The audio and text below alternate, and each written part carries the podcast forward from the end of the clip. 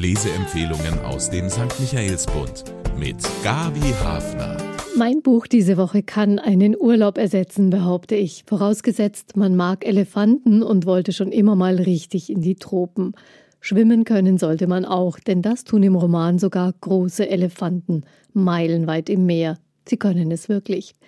Dennis Gastmann war davon so fasziniert, dass er das Leben eines schwimmenden Arbeitselefanten und das seiner Familie zum Romanthema gemacht hat. Dali, so lautet der Romantitel und der Name des Dickhäuters, geboren in Indien, ausgewandert auf die Andamaneninseln. In die Handlung?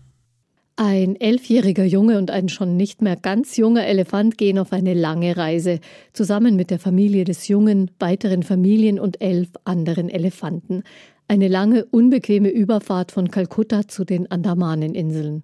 Dort wachsen die angeblich höchsten Tropenstämme der Welt.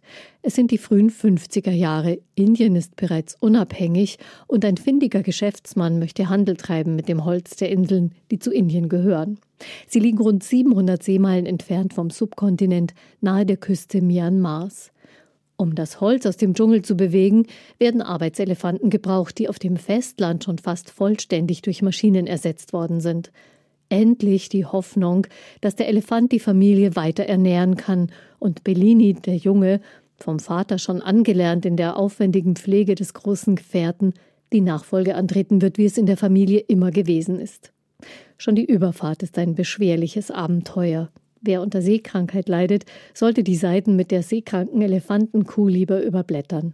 Unter Deck in riesigen Gehegekisten müssen es die zwölf Riesen aushalten, gepflegt und bei Laune gehalten von ihren Elefantenführern. Gefährliche Situationen bleiben da nicht aus. Krokodile kündigen endlich das Ende der Seereise an. Groß Andaman, wo der Dampfer nur eine provisorische Anlegestelle findet, erweist sich als Welt aus Wald deren Gesetze die Neuankömmlinge erst einmal lernen müssen. Am ersten Morgen ist Dali verschwunden. Ein heikler Moment, der alle Erfahrung eines Mahuts, eines Elefantenführers braucht, um ihn aus der Freiheit wieder zurückzuholen. Denn zwingen lässt ein Elefant sich nicht.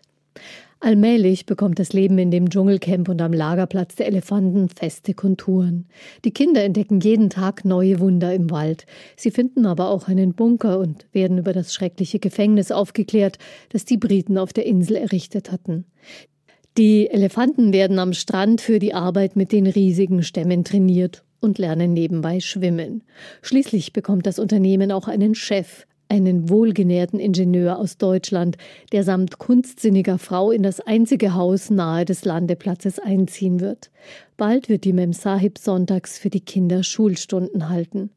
Bellini liebt diese Stunden, aber für ihn ist die Schule des Lebens genauso wichtig und die findet mit dem Elefanten statt.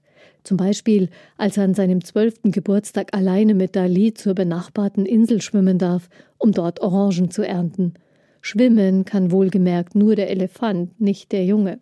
Doch Dali wird langsam vergesslich. Immer schwieriger wird es für Bellinis Vater, mit dem grauen Senior zu arbeiten. Immer öfter drängt sich der Gedanke auf, dass die Kräfte selbst eines riesigen Elefanten endlich sind. Zur Monsunzeit, als die aufgehäuften Stämme von den Elefanten in den Fluss buxiert und so zum Hafen gespült werden sollen, kommt es zu einer Katastrophe. Doch Bellini kann den Elefanten noch nicht aufgeben. Der Sound.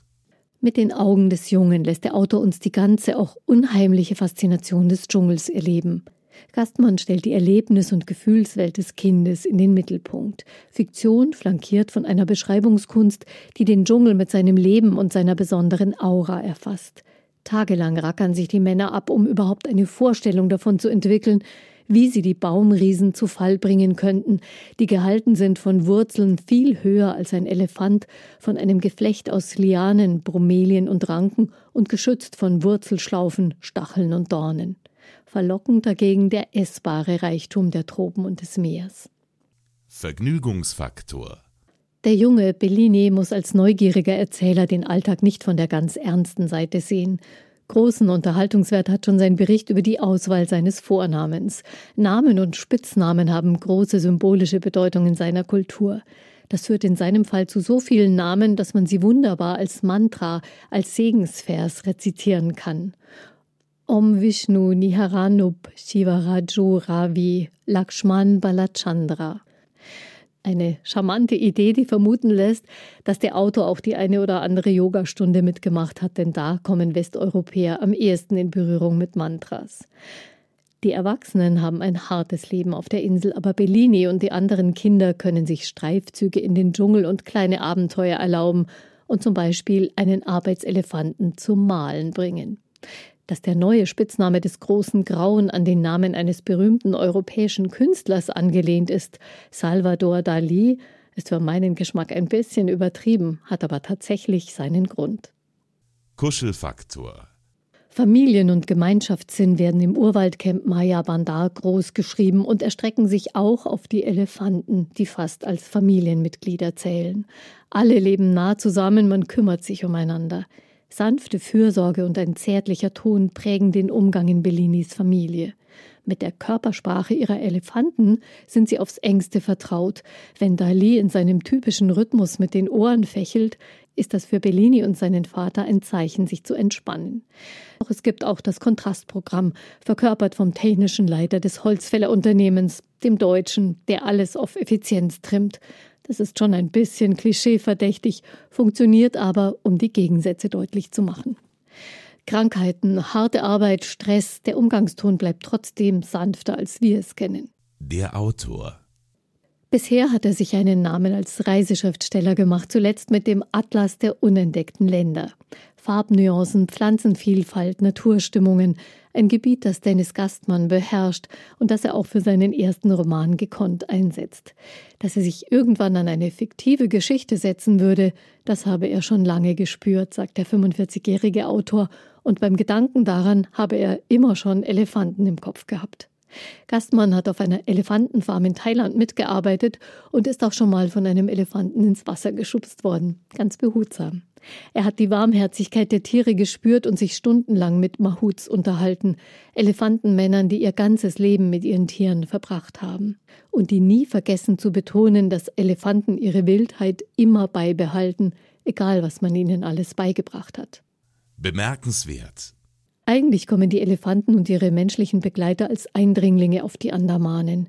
Die Inder haben die Briten als Herrscher und Kolonisatoren der Inselgruppe abgelöst. Die Inder im Roman sind sozusagen Arbeitsmigranten, keine Ausbeuter. Trotzdem war ich gespannt, ob und wie der Autor mit der indigenen, der auf den Inseln ursprünglich ansässigen Bevölkerung umgehen würde. Heute leben nur noch ganz wenige Angehörige dieser Stämme in Reservaten wie die Onge oder die Großandamaner umgesiedelt auf eine bestimmte Insel des Archipels. Die Sentinelesen haben ihre eigene Insel bis heute immer entschieden gegen Eindringlinge verteidigt. Wer sich auf den Andamanen bewegt, wie die indischen Familien im Roman, muss irgendwie in Kontakt gekommen sein mit der Urbevölkerung. Sie zu ignorieren, das ginge wirklich nicht in einem Roman des Jahres 2023. Und tatsächlich, sie sind da. Dennis Gastmann inszeniert sie ohne großes Spektakel, aber unübersehbar, als eine Größe, mit der im Dschungel immer zu rechnen ist. Fakten zum Buch. Für seinen ersten Roman Dali ist Dennis Gastmann auf die Andamanen gereist und hat dort den Elefantenführer von Rajan getroffen, dem berühmtesten der schwimmenden Arbeitselefanten, die es wirklich gegeben hat. Fakten und Fiktion hat der Autor zu einer überzeugenden und charmanten Geschichte verwoben, die Emotionen nicht scheut und viel Nähe wagt, auch zwischen Mensch und Elefant. Ich glaube, wenn ich das nächste Mal ins Meer eintauche, werde ich an Elefanten denken. Herausgebracht hat den Roman Dali von Dennis Gastmann der Rowold Verlag, wo auch die Reisebücher des Autors erschienen sind. Sie können das Buch für 24 Euro bekommen in der Buchhandlung Michaelsbund oder online auf michaelsbund.de.